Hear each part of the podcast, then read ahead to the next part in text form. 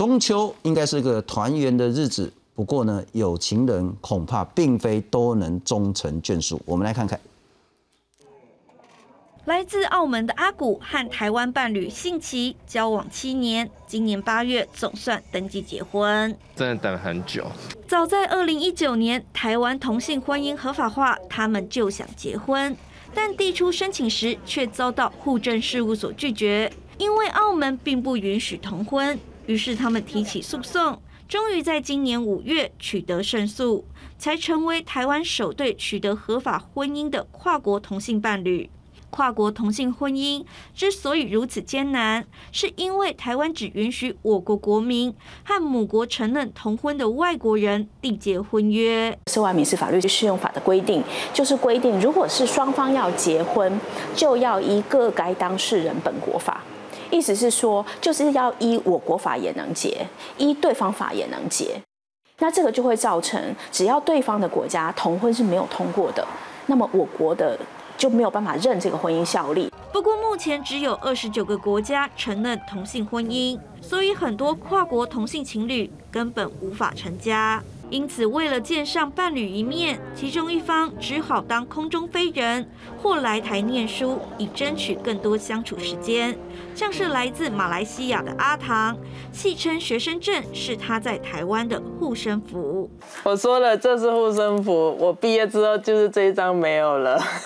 那如果台湾就是不要开放跨国同婚，那读完书之后能去哪里？为了解决跨国同性婚姻的困境。今年一月，司法院通过《涉外民事法律适用法》第四十六条修正草案，只要一方为我国国民，即可在台湾办理同婚登记。而接下来草案是否能在立法院闯关成功，还有待后续观察。记者综合报道。介绍两位特别来宾，首先欢迎是跨国的异国恋。真的是很辛苦了哈！跨国同性伴侣很想结婚，但线上是很难结婚的当事人阿贵，阿贵你好，大家好，阿贵先请教你的另外一半是菲律宾人，对，来自菲律宾，怎么认识的？呃，大概五年前的时候，我去菲律宾旅游，你去玩？对，他是民宿的厨师，啊，就瞬间勾动天雷地火这样，对，一见钟情，哎呦，那就互许终身了。哎，就就回来之后就用脸书联络，然后就开始交往，就到现在。什么时候决定想要永远在一起的？大概过了两年之后，对，对，就开始，所以大概就是一年多前吗？哎，现在我们在一起五年了，对，五年了，对，大概三年多前的时候起就决定说应该要在一起了，就是他了，对对对，啊，然后你们有去户政事务所登记吗？哎，没有，因为我们也不能这样子做，对，那你都可以登记，会拒绝啊，再来再来上法院来打官司啊？因为我们连最基本的。登记结婚都没有办法做到，对，了解，对，就是户政事务所那一关根本是别想的，对，因为在菲律宾，呃，如果以菲律宾来说，我们必须先在菲律宾当呃该国先结完婚，嗯哼，对我们，而且必须还要经过呃境外面谈的机制，是，我们才能够回来。哎，他是菲律宾也是华人吗？不是他就是，所以他们有过中秋节吗？没有，没有。对，啊，你今天有跟他联络说你要来上电视？有，刚刚都还有。我想请教了哈，因为特别是这一阵子疫情的关系，嗯，说实在，出国哈，就算是要去玩，都是难如登天。对，去要检疫十四天，人家的规定，回来我们要十四再假期等等的。对，所以你们应该很难很难见到一次面。对，所以截到今天为止，我们已经突破六百天没有再没有见面了。六百天。对。但这个感情还是依然维持下去。对，为什么非得跟跨国结婚？那个动力为什么这么强？呃，我觉得爱情来临的时候，你是没有办法去做选择的，是因为爱无国界嘛。我们不会说针对哎，去要针对这个人的国籍才决定说要不要跟他谈恋爱啊。嗯哼，对啊。可是你们会不会觉得很荒谬的一点是说，今天你如果爱上的是一个台湾人，对，没问题。但今天你如果爱上是一个美国人，应该也没问题，对，没问题。但今天你爱上的是一个菲律宾人，就有问题了。对，为什么？对，所以这就是我们觉得很奇怪。我们觉得婚姻平权的基本的人权的概念就是这样啊，我们应该不用去选择不同的国籍，而有不同的法法条来适用才对啊。是，那我回去解释一下为什么我刚讲说爱到了不对的国家的人就有问题了哈。呃，我们必须讲到四年前大法官视线同性婚姻应该要合法，是。那后来呢，应该是有一点勉为其难的，内政部就说好吧，那只好来修法。所以两年之前呢，台湾所有的同性婚姻就合法了，但只合法一半，因为你如果跟台湾人谈恋爱没问题，你如果跟外国人，而那个外国也没有同婚的话，那就不行了。行。我们来看看，我们有一条叫做《涉外民事法律适用法》，其中四十六条讲说，两个人要结婚哈，要各依当事人的本国法。台湾没问题。你如果跟菲律宾，菲律宾同婚不合法，拍谁你们就不能结婚。对，跟中国大陆更不行。然后跟美国，那美国后来是那个同婚，全州都所有的州都合法了嘛哈。跟这些大概少数是多个国家结婚是 OK 的，对但跟绝大多数结婚呢都不行的。对那其实司法院也已经提了一个草案到立法院要去修，但是不知道为什么立法委员不想修这个法然后虽然同婚都过了。还在行政院。我们来欢迎第二位来宾，呃，也是一直在推动跨国同婚合法化的台湾伴侣权益推动联盟秘书长简志杰，志杰你好。金总好，各位观众朋友大家好。阿凯做代志做一半年啊，其实当初同婚通过的时候，我想信聪一定也很了解，其实那个时候政治压力真的蛮大的。是对，所以当时呃同婚通过的时候，就是把这一部同婚专法就把它通过了。但是当时呢，同婚专法里面其实是有一个条文是在处理跨国的问题。那这个条专法，但是这个提出来的人其实是立法委员，当时是那个林长佐委员这边，就是时代力量提的。那所以它并不是在原本行政院的这个送出去的草案里头，所以它就并没有办法通过嘛。那所以就少了一块，就少了一个配套。对，但是其实对我们来说，有没有这个配套当然很重要。但是事实上，其他的国家也有一个国家也是这样子，当他通过同婚的时候，发现他的。涉外民事法律适用法，这个这个所谓的呃法律适用原则跟我们国家是一样的，这个国家就是比利时。那比利时其实是全世界第二个通过同婚的国家，第一个国家就是荷兰。所以比利时通过同婚的时候，他就发现糟糕了，比利时人只能跟比利时人跟荷兰人在一起，其他国家都不行。所以比利时政府是立刻发现这个问题，立刻用行政函释就解套了。是对，所以其实我们也一直诉求的就是用行政函释来解套就可以了。那如果修法真的会觉得比较脱模的话，那我们就行政函释先修法再修。是，对。那刚刚主持人说到，其实司法院当然是把草案已经写出来了，但是这个草案送到今年一月送到行政院之后就没有动静，一啊还没送到立法院啊根本没有送到立法院。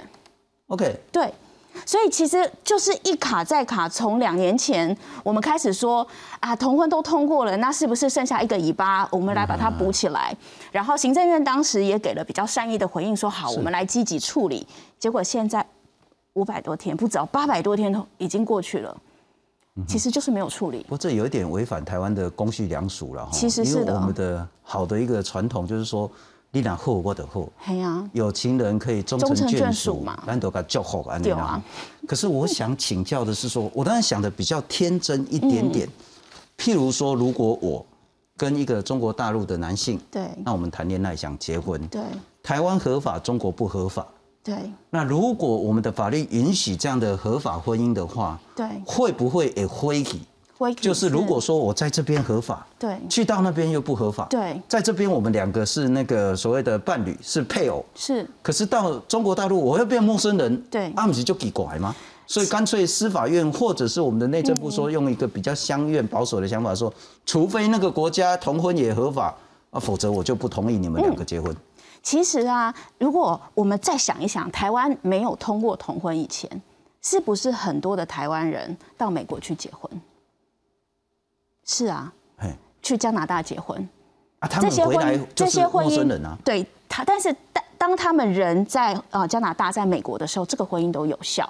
OK，对，可是当然这些人都明白，我想所有的当事人都明白，他的婚姻只会在美国有效，在加拿大有效，以及在愿意承认他的婚姻的国家有效。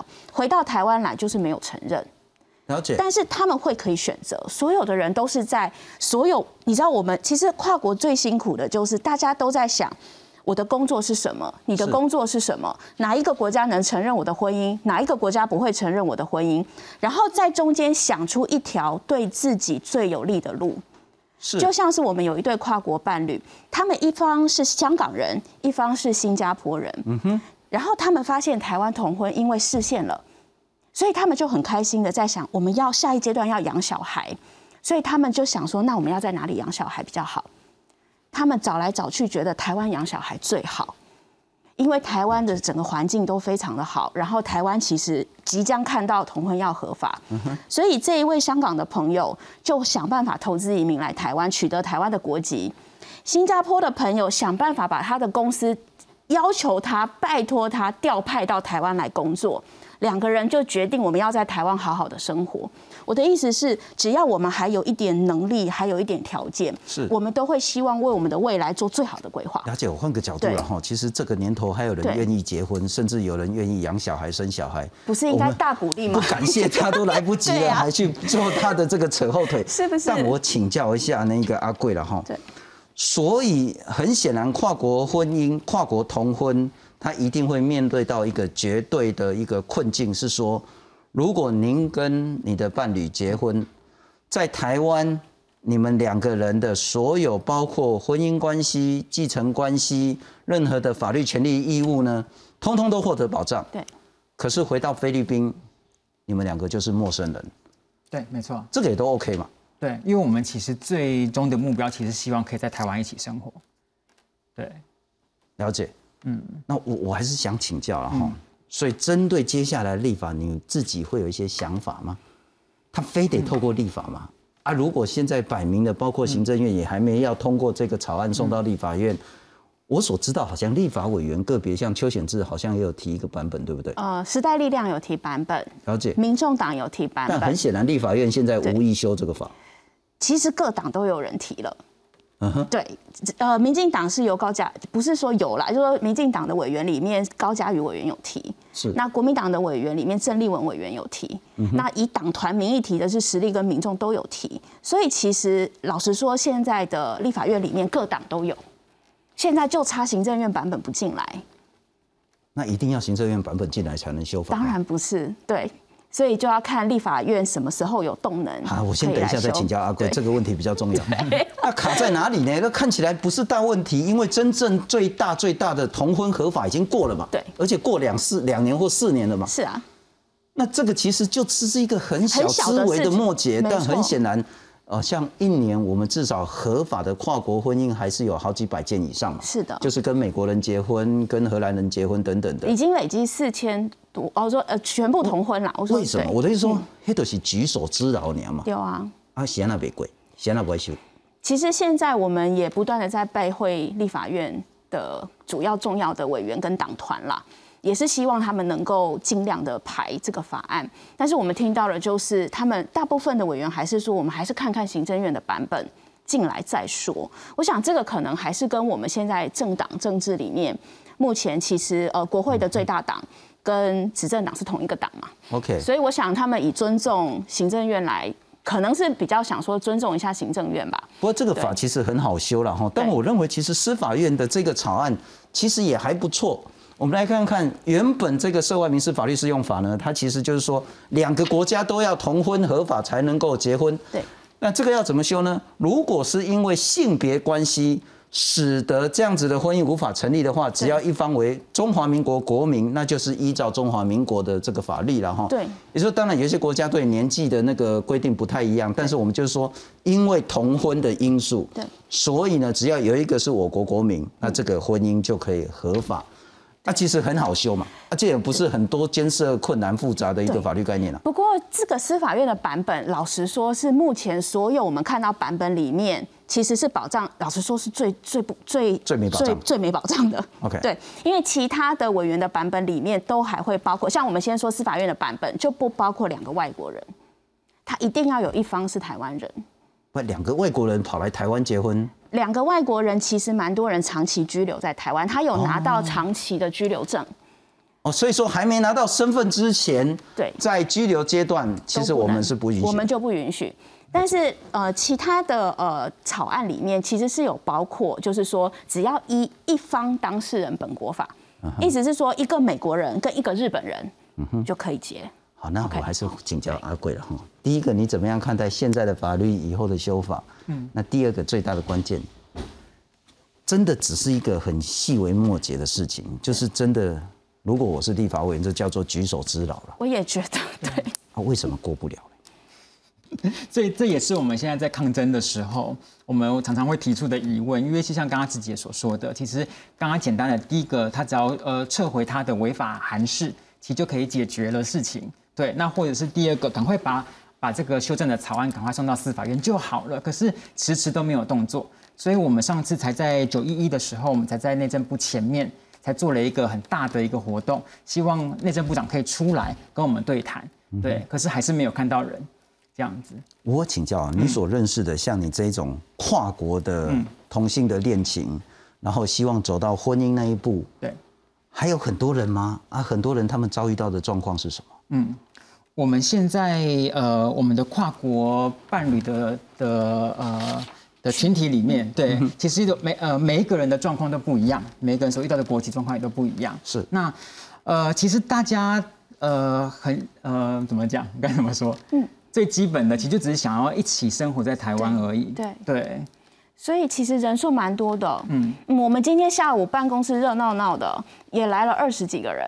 OK，所以光是跨国伴侣能够来到办公，就是我们办公室就有二十几个。是对，那其实我们群组里面有上百对跨国伴侣。是那刚刚阿贵说的，各种不同国家都有各种不同的困境，大家拿的签证都不一样。嗯哼，所以其实真的人数，而且各种状况是非常多。是，不过我觉得其实这有点是让大家都走得很辛苦，很辛苦了哈。这个案子呢，应该是第一个由我们的法院说他的跨国同婚是合法是有效的。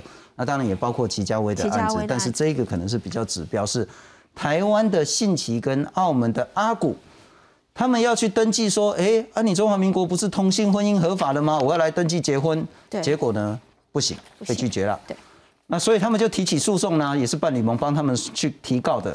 台北高等行政法院在今年五月的时候呢，说信谷跟阿奇胜诉，所以他们两个可以结婚了。跨国婚姻第一宗合法化的案例就是信奇跟阿古。对，理由是什么呢？刚刚我们说，哎，那个法律不是说两国都要同婚合法才可以结婚吗？